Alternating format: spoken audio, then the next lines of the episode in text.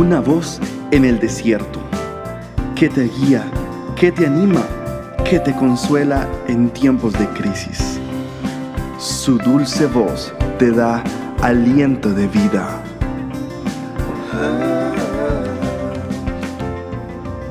Red de Mujeres Embajadoras.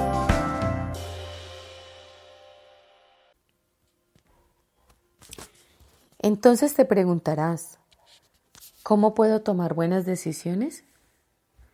¿Cuáles son las decisiones que agradan a Dios? Déjame decirte algo.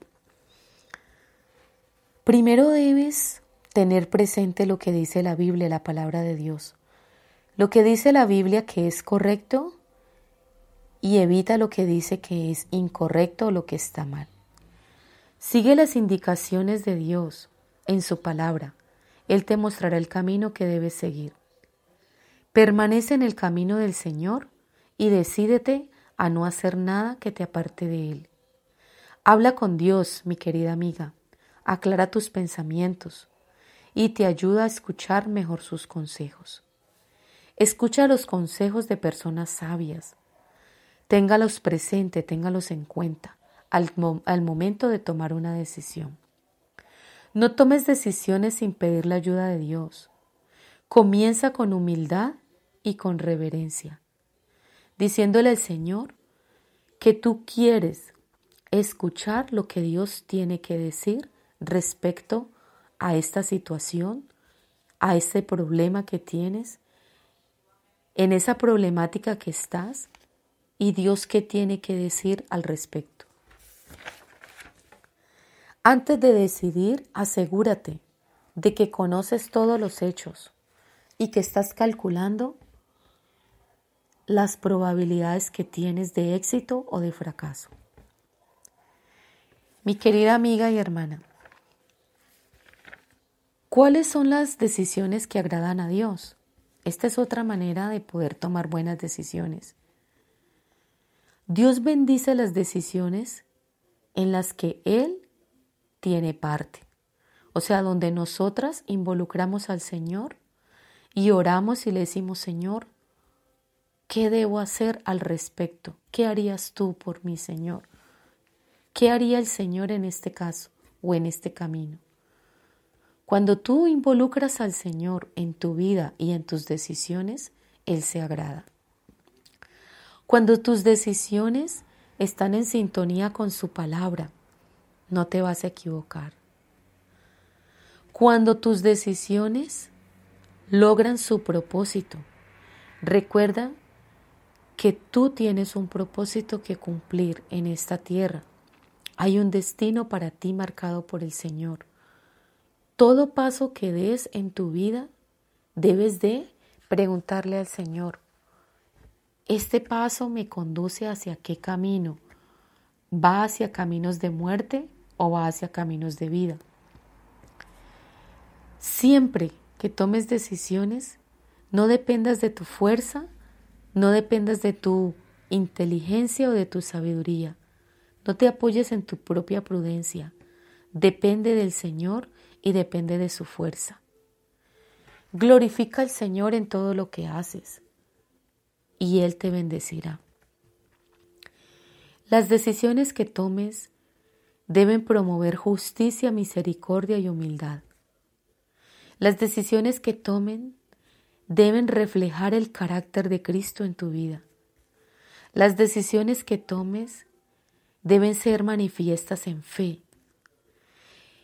El Señor se agrada de las decisiones que tomas en cuenta los intereses de los demás.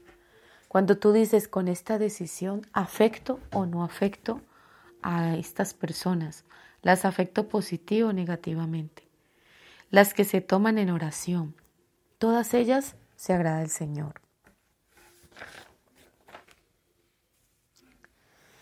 Bueno, ¿cuáles serían algunas interrogantes que deberías hacerte antes de tomar una decisión?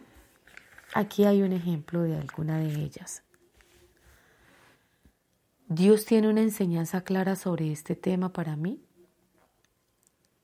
¿Qué me orientan mis consejeros espirituales acerca de este tema? Las figuras de autoridad que hay en mi vida, ¿qué opinan sobre esto? Si yo tomo esta decisión ahora en este momento, ¿esto afecta mi vida espiritual? ¿Cómo me afectará tomar esta decisión? ¿Afectará a mi familia? ¿Afectará a mi entorno? ¿Esta decisión me acercará más a Dios o me alejará? ¿Soy consciente de los riesgos que esto conlleva? ¿Es este el mejor momento para tomar esta decisión?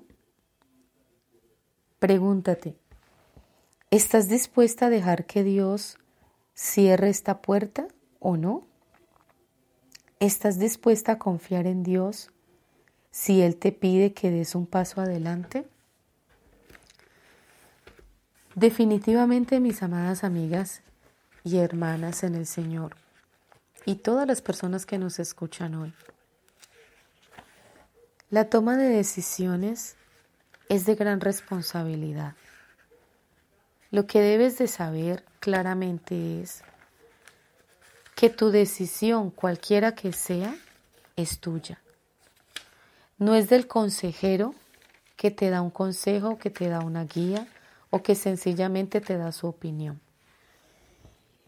Definitivamente el que toma la decisión o el riesgo eres tú. Un consejero, un psicólogo, un amigo, una voz de autoridad sobre tu vida te da su opinión, mas no puede tomar la decisión por ti. Es tu responsabilidad y el Señor pedirá cuentas de tu respuesta ante la situación. Dice la palabra del Señor en Filipenses 4:13, pues todo lo puedo hacer por medio de Cristo, quien me da las fuerzas. El Señor es quien nos da la fortaleza. Aún en medio de las dificultades, Él nos dará siempre fortaleza para tomar buenas decisiones. Y en Filipenses 2.13 nos dice lo siguiente, pues Dios trabaja en ustedes y les da el deseo y les da el poder para que hagan lo que a Él le agrada. Mis amigas, si tu vida tú la colocas en las manos del Señor y le pides que todos los pasos que tú des sean conforme a su voluntad y que agraden al Señor, seguramente no errarás. Y si por alguna circunstancia das un paso de indecisión, un paso que, que no tuvo un buen resultado, Dios es fiel y justo para perdonarnos, para ayudarnos a librarnos de todo mal. Y podemos levantarnos y volver a empezar o continuar con nuestro camino. Dios les bendiga, el Señor les dé guianza. Recuerden los pasos previos para tomar decisiones. Estudia muy bien los hechos y mide muy bien las consecuencias de tus actos.